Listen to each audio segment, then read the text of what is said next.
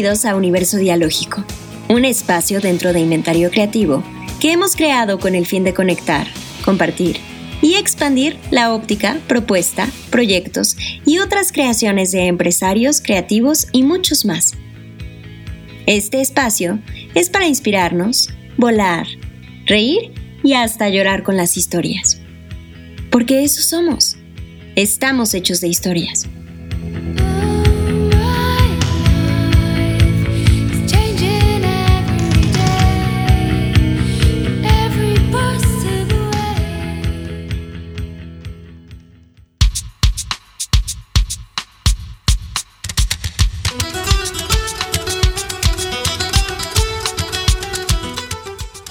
Navegantes, bienvenidos a Universo Dialógico. Tenemos el placer de entrevistar a los chefs Michelin Alberto Ferrus y Emanuel Barón. Ambos son estrellas de los restaurantes Bonam y Casa Pepa y estarán presentes en la experiencia que tendremos el próximo 29 de junio en el Autódromo Hermanos Rodríguez eh, de la Ciudad de México. Esta experiencia está presentada por Michelin Chef Meets México y en esta edición vamos a fusionar alta cocina, arte y los automóviles. Bienvenidos, nos encanta tenerte de vuelta Alberto, ¿cómo estás? Muy bien, y nada, muchas gracias por tenerme de vuelta y encantado otra vez de estar aquí. Qué gusto. ¿Habías venido a México antes de esta experiencia pasada en la que estuviste? Sí, ya llevo como cinco veces o seis veces, pero ya. De verdad, bueno, ya México, casi segundo país. ya, ¿no? Pues qué gusto volverte a tener. Disfrutamos muchísimo la experiencia Michelin en la que estuviste el año pasado. Eh, fue una experiencia que de verdad rememoramos mucho en el aspecto de la comida, una de nuestras favoritas, sin decir que los demás todos muy bien, pero nos encantó la comida, la disfrutamos muchísimo y estamos seguras que todas las personas que asistan a este evento van a disfrutar muchísimo tu comida. Entonces vamos a hablar sobre un poquito de las experiencias recientes o proyectos que te han inspirado y te han llevado a crecer tanto a nivel personal y profesional. Cuéntanos un poco de esto. Bueno, al final los proyectos eh, tanto Casa Pepa como, el restaurante Bonan no dejan de ser la misma familia, aunque son proyectos diferentes. en este caso en Bonan me encargo yo ahora, pero Emanuel no ha dejado de estar y Emanuel ha cogido el, trayecto en Casa Pepa, que ya es hora de que vuele sola. Y la verdad es que, bueno, eh, nos inspira, pero sobre todo lo que nos inspira es irnos al extranjero, el, el, conocer nuevas culturas, el aprender las cosas. Yo probablemente me acerque bastante a, a la cocina tradicional eh, mexicana para, para, para, aprender, ¿no? Yo creo que, muchas veces la gente piensa que vamos a mostrar lo que hacemos y, yo creo que es al revés, que, lo que hacemos es aprender de los sitios donde vamos para intentar ser mejores. Al final yo creo que un cocinero es, es, es el fruto de, todos los sitios y todas las personas con las que ha cocinado, todas las cosas que tienen relación con la gastronomía y en todos los sitios donde está, pues al final te va formando como cocinero y también como persona, ¿no? Claro, un cocinero es un poco todos los sitios que ha visitado, todas las personas con las que ha estado y pues es la persona que al final se convierte, ¿no? La, persona es el cocinero y el cocinero es la persona. Eso, ¿eh? yo creo que al final es una manera de vivir y como cualquier otro oficio, cualquier otra persona, respecto a la gente que tienes al lado y la gente que te va influyendo y la gente que tú vas buscando para que te influya, porque al final eh, la familia no la eliges, pero las relaciones sí las puedes elegir, pues tú te vas encauzando a, probablemente la persona que seas, ¿no?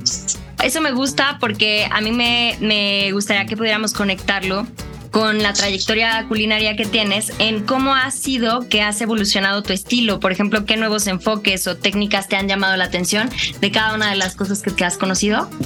Bueno, yo siempre al final para mí, eh, siempre los sabores me apasionan, siempre las, las historias que hay detrás de los productos, el cómo se cultivan, el cómo se recogen, la gente que los trabaja, la historia que hay detrás de pues, como un tomatillo o un tomate, o un jitomate, como vosotros le llamáis, pues la historia que hay detrás probablemente es lo que más me cautiva para luego ponerlo en el plato y, creo que, por supuesto que es un producto 10, intentamos buscar el mejor tomate, pero luego si tiene una historia de gente que la trabaja, gente que la hace diferente, gente que vive solo de eso, gente que se deja la vida por conservar una variedad sin, pensar prácticamente en el dinero, yo creo que ese es el valor añadido y el lenguaje que aporta ese tomate, que, al final es la cultura que tiene ese tomate que tú te lo estás comiendo, ¿no? que al final hay mucha gente detrás para que eso te llegue a ti a la mesa. Todo lo que tiene que vivir un ingrediente para llegar a tu mesa.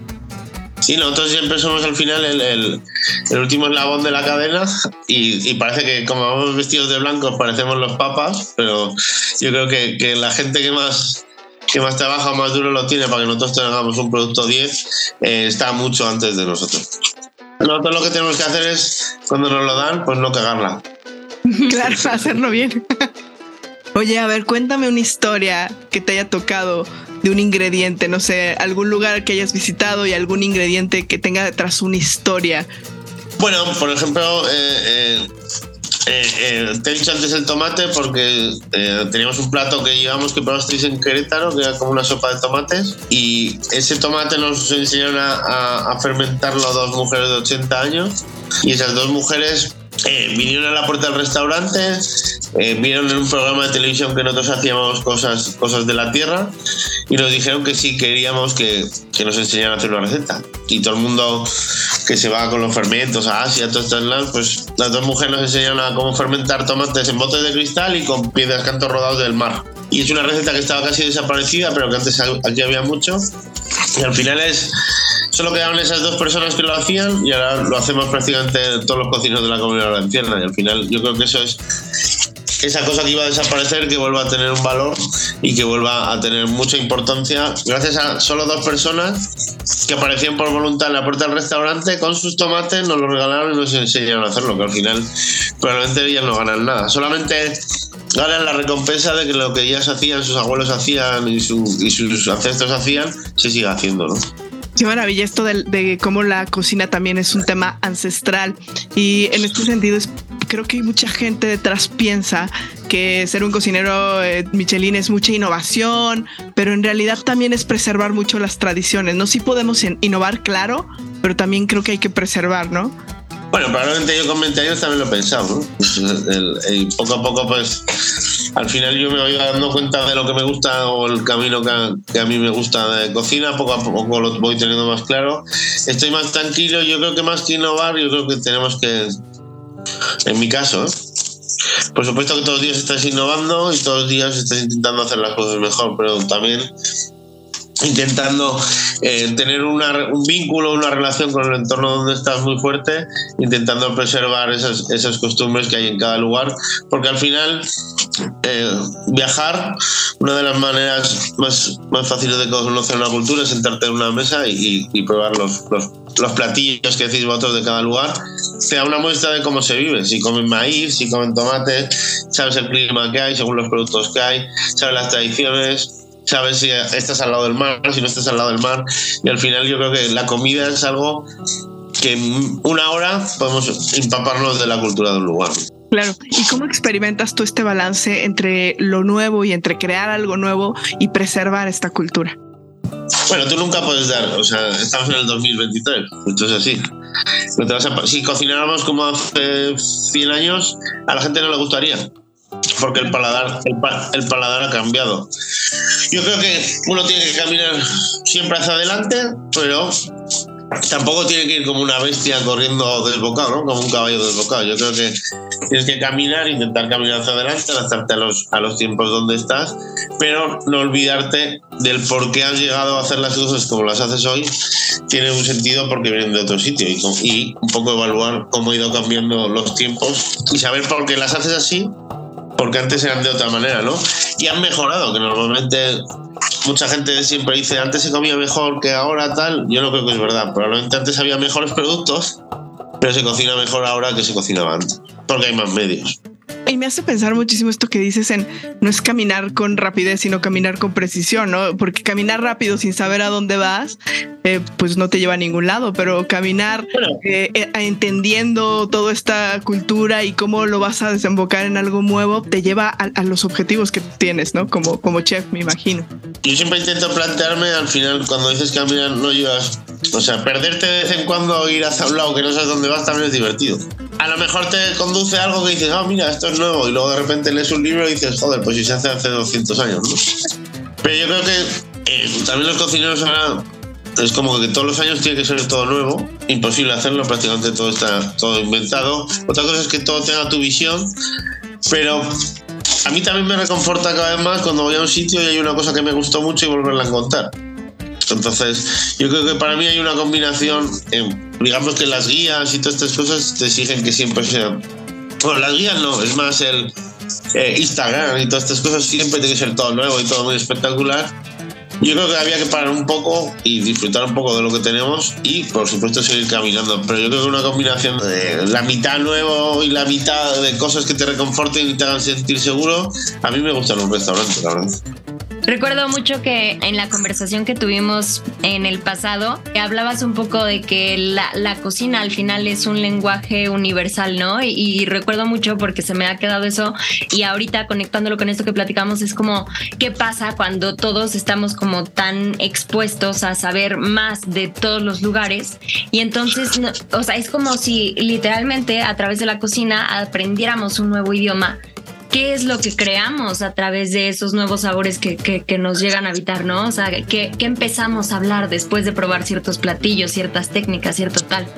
Eso, por ejemplo, me, me, me, deja pensando cómo ha sido para ti entonces el participar en esta línea de experiencias de Michelin Chef Mix México y, por ejemplo, cómo describirías estas interacciones que tienes con otras tradiciones culinarias. Bueno, yo creo que, cuando la gente habla de, interacciones con tradiciones culinarias, eh, nosotros llevamos de interacciones con tradición culinaria con vosotros como 500 años.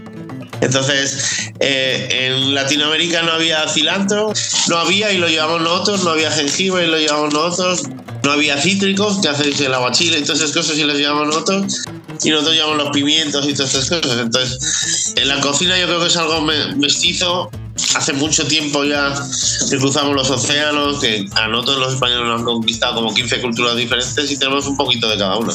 Igual nosotros hemos ido allí. Y yo creo que eh, tú no te puedes cerrar al mundo. Y si te cierras al mundo, tú, todas las culturas más inteligentes en la historia lo que han hecho es coger lo bueno de los de al lado y crecer.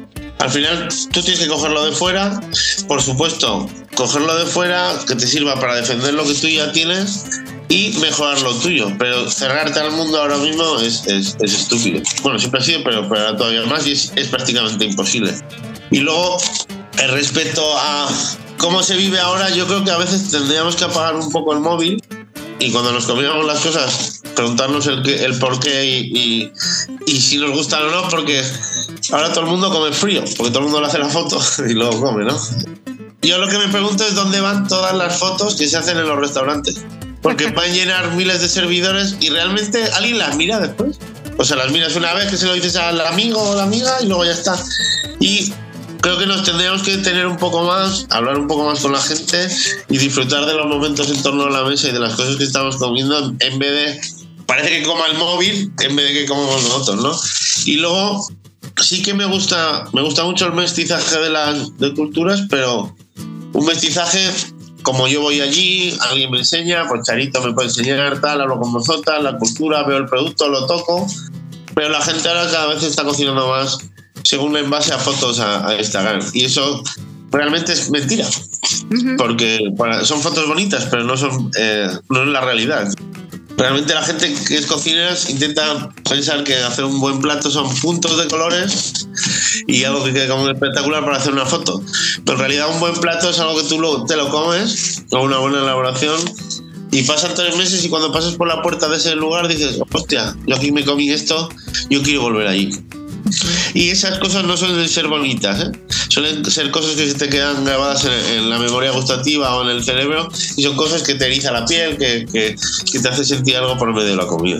¿Cómo te vas a enriquecer si no estás presente, si estás en un celular? Y luego estás mirando una foto que normalmente es falsa. Sea, es una foto. Eh, eh, los modelos de las los modelos de las revistas son muy guapos, pues seguro que son muy guapos, pero las fotos están tocadas, ¿no? Para que sean todavía más guapos, ¿no? Pues la comida es todavía peor porque la comida le puedes hacer lo que quieras, no son personas, ¿no? Pues eso Oye, eh, y por cierto, ¿has tenido contacto, tanto Emanuel como tú han tenido contacto con Charito? ¿Cómo ha sido hasta ahora la interacción?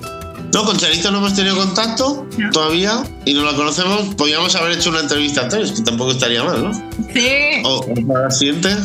O la, ¿cómo es? La ensalada de ideas, podemos hacerla con ella. Ella seguro que le pone más sazón y más, más alegría. Oye, y a ver, hablando esto del tema de lo que, que, es real y lo que no es tan real y cómo esto, este tipo de cosas se venden, yo creo que hay un gran auge. Nosotros hemos disfrutado mucho el tema de los eventos de Michelin y hay un gran auge de este tipo de eventos. Pero, ¿cómo es que realmente de manera profunda impactan estos eventos a la escena gastronómica y a los comensales? No desde la foto o desde la mercadotecnia, sino de, de la profundidad que es vivir estas experiencias desde tu perspectiva. Bueno, mira, yo cada vez que voy allí me enriquezco, eh, cojo ideas, cojo productos, vuelvo, vuelvo con la cabeza saneada y eso se repercute en mi restaurante. Solamente por eso ya valdría la pena.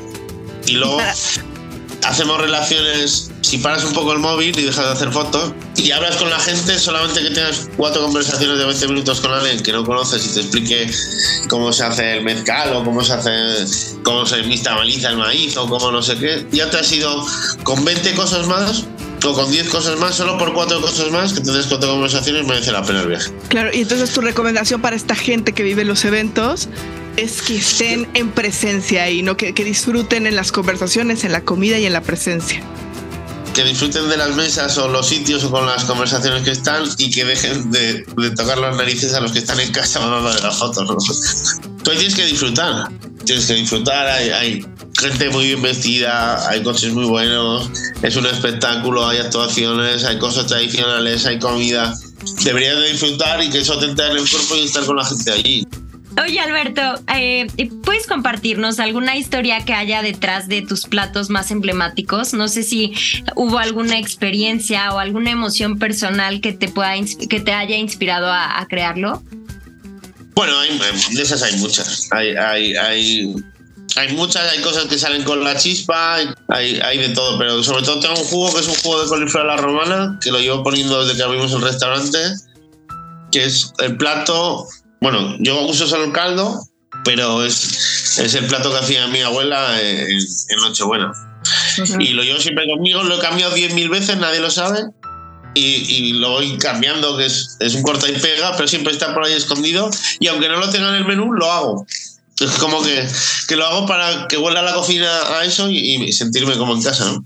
Cuando lo estamos haciendo, que huele a coliflor, que no es un, es un olor cuando hierves coliflor potente, pero en este caso va con pimentón, ajo, tal.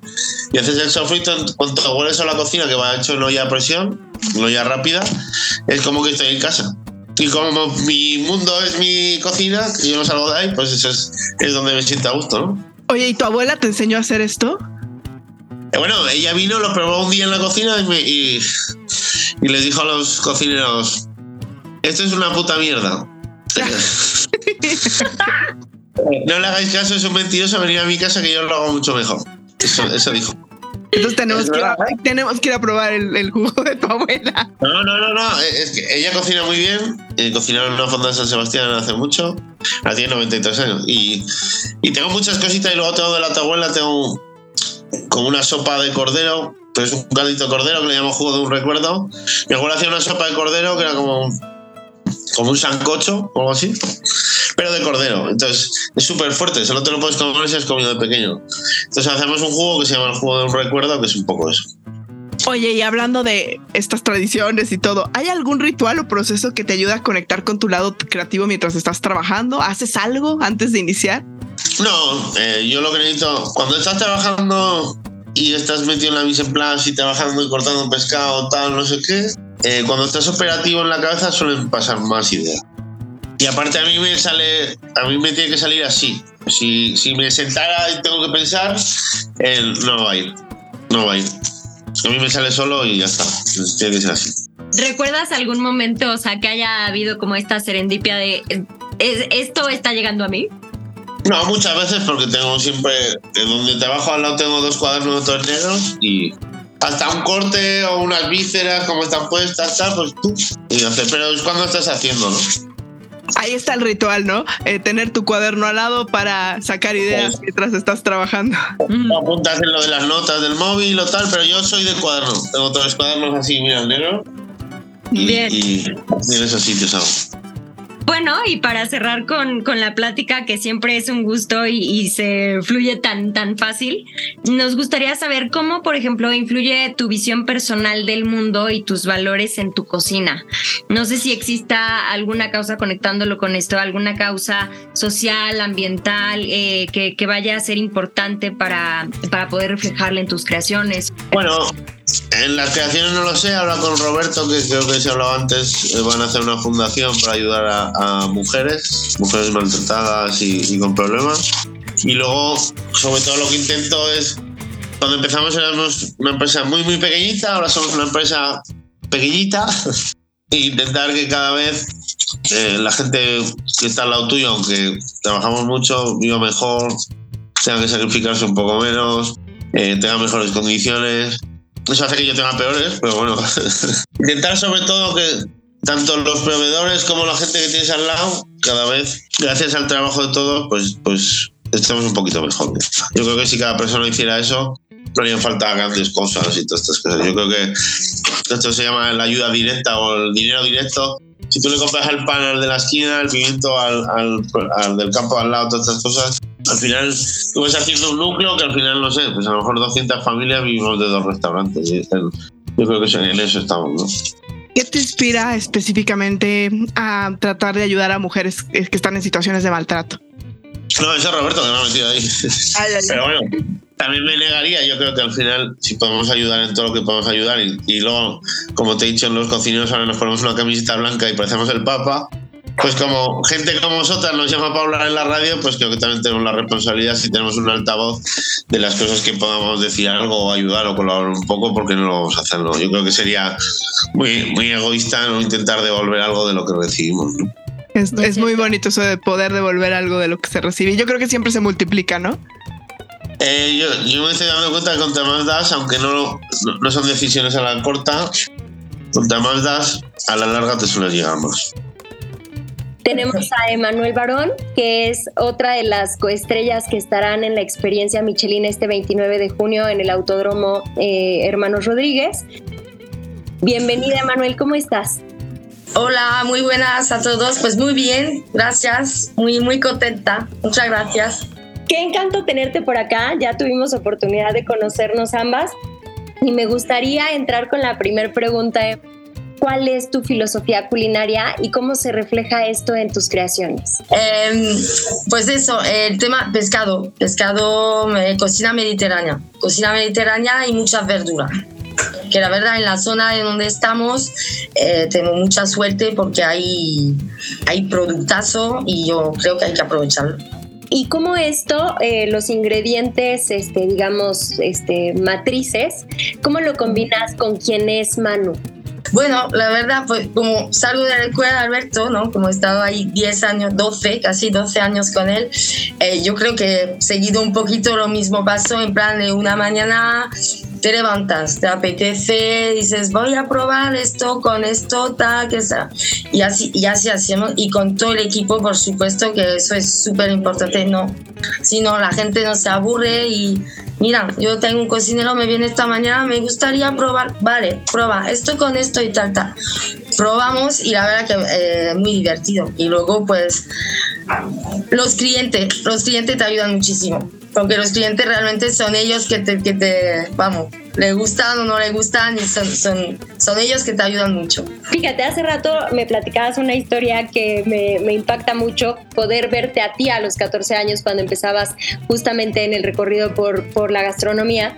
Eh, y me atrevería entonces a preguntarte cuáles fueron los principales desafíos que enfrentaste justamente en este camino hacia convertirte en la chef que eres hoy los desafíos, pues creo que era, era volver, el volver cada día, vamos.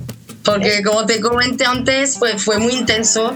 Yo, bueno, aquella época, esos 14 años, eres casi una niña, ¿no? Sin, sin carácter, en un mundo de muchos hombres. Eh, en Francia, como te comenté, que en Francia la cultura es muy, muy diferente aquí en España como en México. La gente es mucho más cerrada, ¿no? Tu jefe es tu jefe, es usted, es, los jefes de partida son los jefes, o sea, ahí es como todo mucho más recto, ¿no? Y pues, pues eso, te da mucho carácter. ¿Recuerdas, por ejemplo, alguna anécdota que te haya dado como ese plus para sacar el carácter de, de el día de hoy? Pues sí, un día que mi, mi, jefe, un día de estos que te decía que venía muchas veces llorando a la noche en casa y tal, un día esto dije, ya no, no vuelvo. O sea, dije a mi mamá y mi mamá que me decía durante mucho, o sea, no vuelvas, ¿qué, qué te pasa? Y un día, eh, no voy a ir mañana, o sea, no voy a ir. Y no, no voy, no me levantaba, mi mamá me, me despertaba, oye, llegas tarde al trabajo, que no, mamá, te dije que no voy, que no voy. Y mi jefe, mi jefe apareció en la casa, en mi casa, que yo estaba al lugar el restaurante estaba muy cerca de, de, la casa de mi mamá, pero apareció como que de la nada, eso una hora después, y mi madre me decía, Manu, que está tu jefe en la puerta, y yo chillándole, no le abras, o sea, no le abras. O sea, me acuerdo como si entró en la casa, digo, ¿dónde está Manu? Y entró en mi habitación y todo. Y yo ahí en la cama y digo, ¿pero qué haces aquí? O sea, se sientó al lado de la cama y me dije, va, vuelve.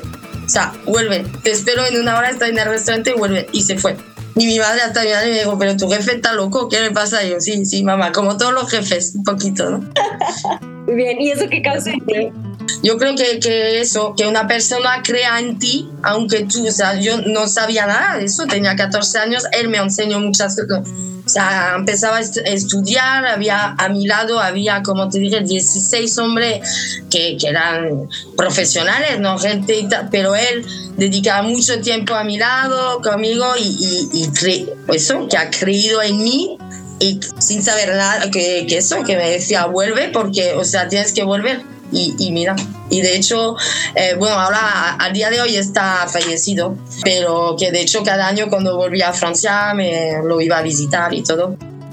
La otra pregunta que me gustaría hacerte, no sé si pueda haber alguna otra este, historia que haya sido un punto de inflexión el viajar, el, decir, mira, es una profesión encima, de, aparte de ser tan bonita y tan... Eh, das felicidad a la gente, a los clientes, o sea, solo ver la cara de la gente y el viajar, el poder viajar, aprender muchas culturas, conocer mucha gente, pero eso por el tema solo de, la comida, ¿no? De, y, que me encanta comer.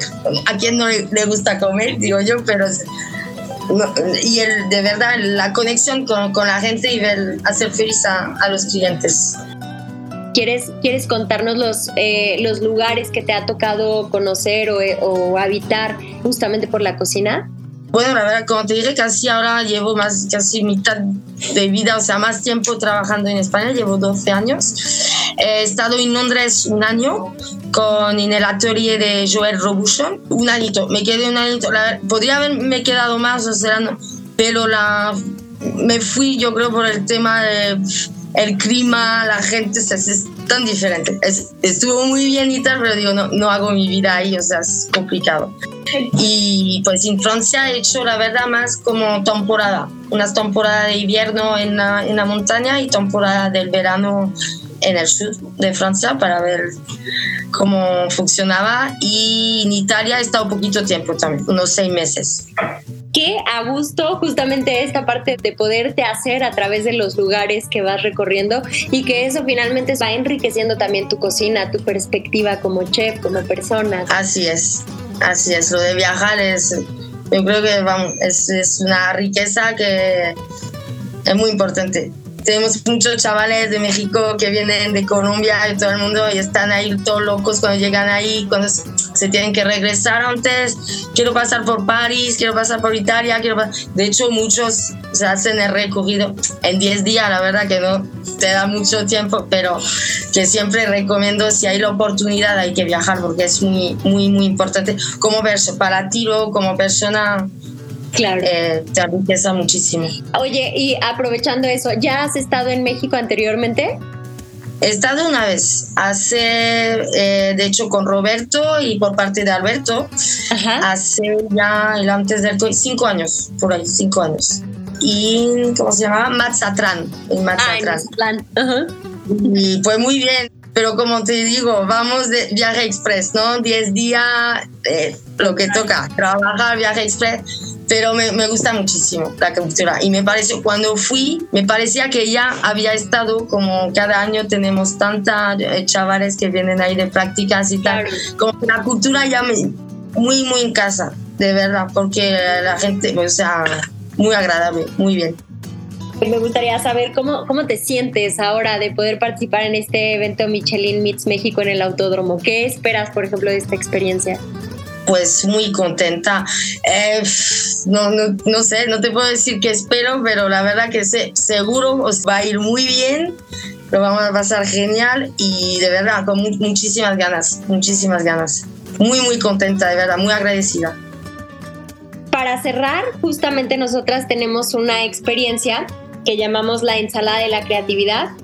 Alberto se, se une. Perfecto. Bueno, esta dinámica es justamente una ensalada que pretende saber qué tanto de los ingredientes que te voy a mencionar le agregarías para hacer un platillo, un, platillo de la creatividad. De los ingredientes que vaya yo mencionando, lo que te guste ponerle mucho le ponemos 5, lo que te guste ponerle absolutamente nada, 0, un 1.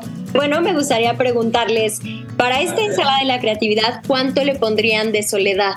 Pues estamos muy juntos, un 0. Un 0, eso te iba a decir. ¿De miedos? 1. Yo 0. ¿De música? Un 5. Un 5. ¿De meditación? Un cero. un dos, te iba a decir. Improvisado todo. ¿De reflexión? Un tres. Un cinco. ¿De sentimientos? Un cinco. Un cinco. ¿De experiencias nuevas? Un cuatro. Un cuatro, sí. ¿De arte? Un cinco. ¿Conversaciones?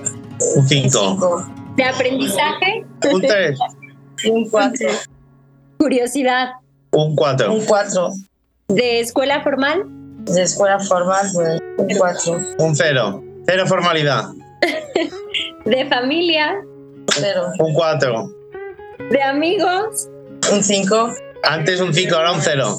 De desconocidos. Un 3. Un 4. De televisión y cine. De cine un 5, de televisión un 0.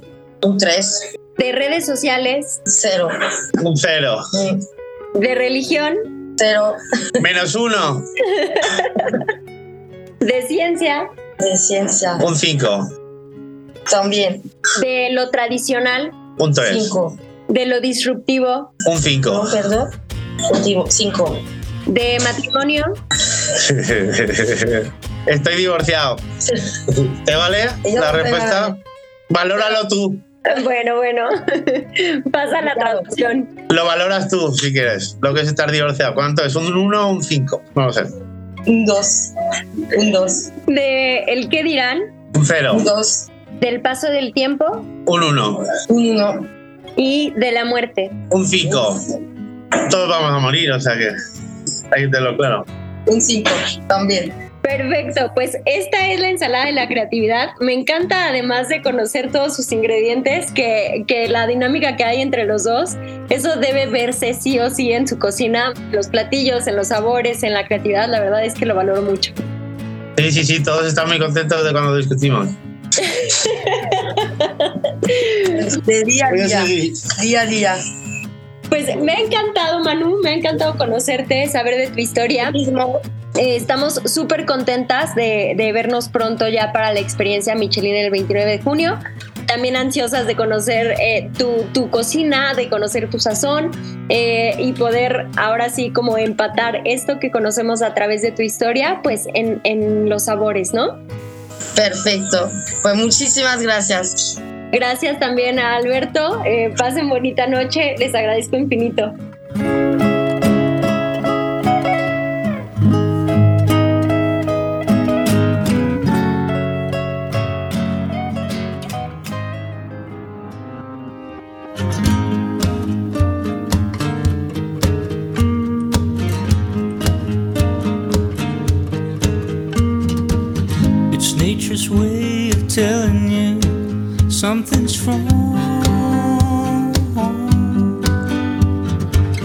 It's nature's way